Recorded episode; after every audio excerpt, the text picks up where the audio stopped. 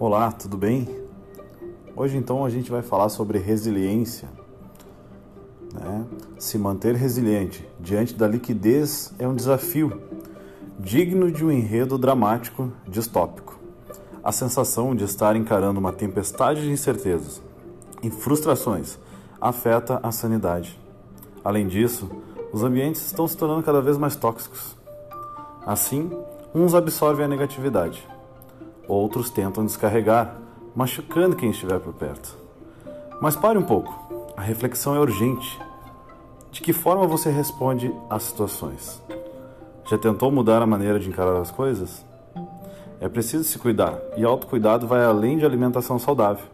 É reavaliar a postura e a visão de mundo.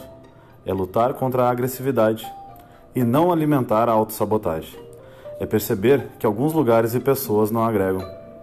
Não tenha pressa em definir como boas ou ruins situações que viveu ou está vivendo. Dessa forma, terá mais sanidade e serenidade para aprender novas lições. Muito obrigado. Compartilhe se você gostou. Um beijo no coração e fique com Deus.